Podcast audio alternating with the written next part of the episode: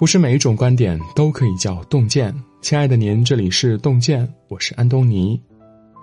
今天我们要分享的是，真正厉害的人都养成了反脆弱体质。加拿大小说家乔治 ·J· 康登在成名作家中写过一个故事。主人公霍华德痴迷于小说创作，但他接连写了好几部作品都被出版商拒稿了。没有经济来源的他，只得早起晚归，靠打零工维持生活。每天只能在打工的间隙写作投稿。但当他收到最后一封退稿信的时候，他崩溃了，恨觉命运不公、人生无望的他，从口袋里掏出枪，对准自己的头部。当他正准备扣动扳机时，突然有一个男人出现，打断他说：“我叫麦克，来自未来，是通过时光机器穿越到现在的。”你呢？是做什么工作的？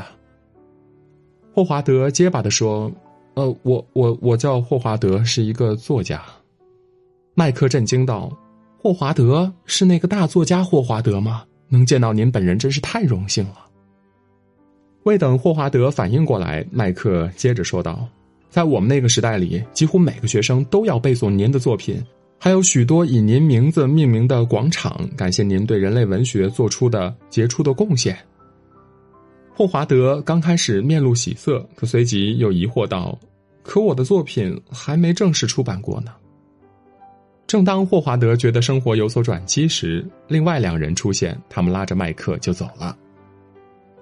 原来麦克刚从精神病院逃出来，精神病人的胡话怎么能信呢？心灰意冷的霍华德最终扣动扳机，离开了这个世界。警方和记者赶到现场，发现霍华德留下的遗嘱，找到了他自杀的真相。在整理遗物时，记者发现了他的五部小说，随即将这件事情报道出去。作家霍华德去世之后，留下五部小说登上了当地的头条新闻，众多出版商闻声而至，将这些作品奉为至宝。那五部小说一经出版，就销售一空，收获无数好评。霍华德终于成了知名的作家，然而他自己却再也看不见了。奥运结束之后，我看到一则令人感动的视频：哥伦比亚举重运动员奥斯卡·菲格罗亚被称为是奥运最惨选手。在他的职业生涯里，曾参加过四次奥运会。第一次是在二零零四年，他首次登上雅典奥运会的舞台，就获得第五名的好成绩，前途无量。第二次是在二零零八年的北京奥运会，粉丝们对他寄予厚望。可在赛前的一次训练中，他却意外的受了伤。当时教练认为他前途无望，弃他而去。可他并未放弃，一个人参加了奥运。然而在赛场上，他连续三四次都未举起杠铃，还因为用力过度导致旧伤复发。回国后，他接受检查，才发现自己的伤病已经很严重了。若不及时手术，后半生可能会瘫痪。可等他接受治疗、身体康复后，运动员的黄金年龄也过了。所有人都认为他的职业生涯就此结束，可他又转身备战二零一二年的伦敦奥运会。那是他第三次参加奥运，那一次他拿到银牌，距离金牌只有一步之遥。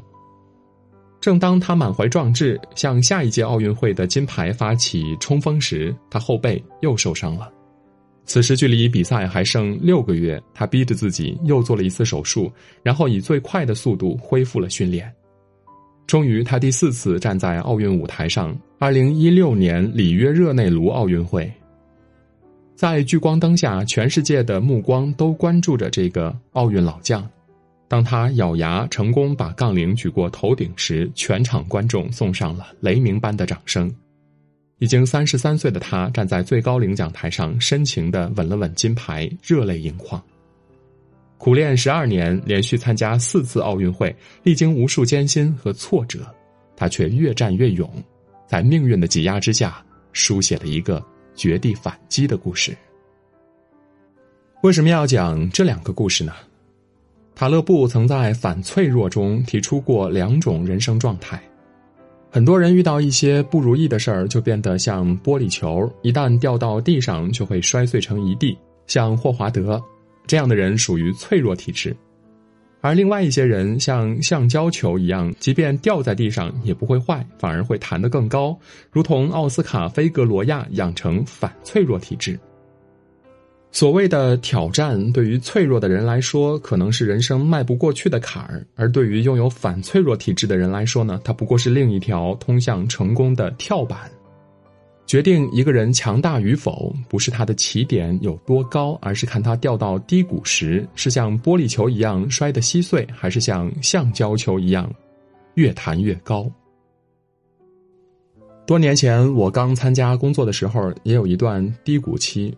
那个时候，我刚从学生时代走向社会，只顾着埋头工作，丝毫不懂人际关系。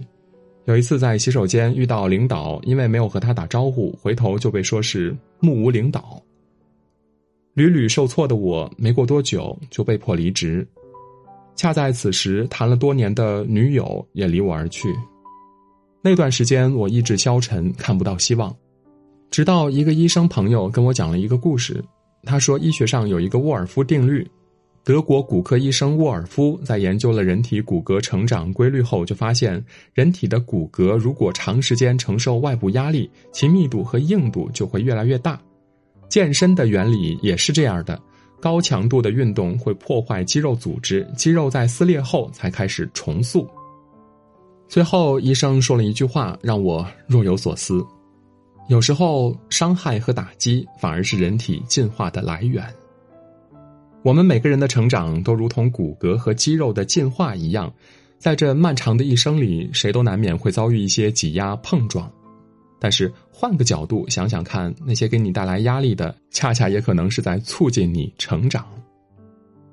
康德说过：“如果我们像动物一样听从欲望、逃避脆弱和痛苦，我们不是在做选择，而是在服从。”服从脆弱是一种本能，反抗脆弱才是一种本事。风会熄灭蜡烛，却能使火越烧越旺。生活里有很多不确定的因素，当那些意外来临时，我们要做的不是像蜡烛一样听天由命，而是像火炬一样随风起舞。智慧书中有一句话写道。意志坚定，才能承受忧患。不要向厄运低头，否则厄运之神会更加嚣张。遭遇危难时，有的人几乎不能自助，而且又不知道如何忍受困难，使得痛苦放大；而有的人则能深思熟虑，克服自身的弱点，能够征服一切，甚至征服命运。这个世上最强大的人，不是没有经历过挫折，而是即便掉入命运的鸿沟里，也依然能从中把自己救起来，重整旗鼓。正如作家傅雷所说的：“英雄不是没有脆弱的时候，只不过不被脆弱征服罢了。”人生会有很多不顺，迈不过去就是坎儿，迈过去了就是向上的台阶。当你能够接受生活的不确定性，能坦然接受失败，那些压不垮你的，最终都能使你更强大。点个再看吧，与朋友们共勉。今天的文章就到这里，感谢大家的守候。如果您喜欢我们的文章，可以在文末点亮赞和再看。我们相约明天，让洞见的声音伴随您的每一个夜晚。就此告别吧，水上的列车就快到站。开往未来的路上，没有人会再回返。说声再见吧，就算留恋，也不要回头看。在那大海的彼端，一定有空梦的彼岸。做最温柔世间行色匆匆，在渺茫的时光，在千百万人之中，听一听心声，一路不断失去，一生将不断见证，看过再多风景，眼眸如初清晨，爱依旧让你动容，亲爱的旅人，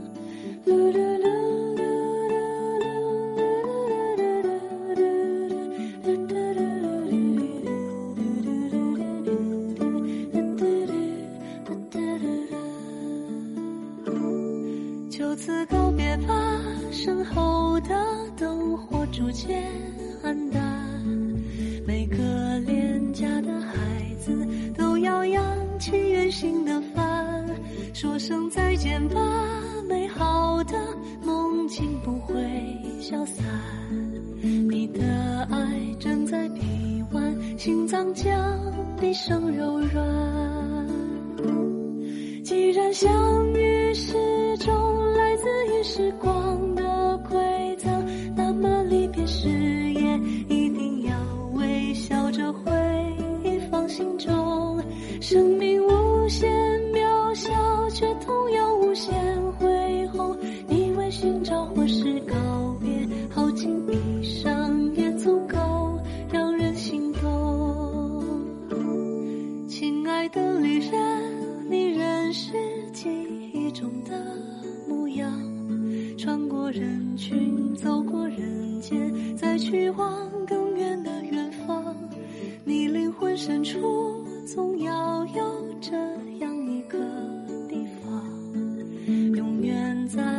面飘荡在半空中飞扬永远轻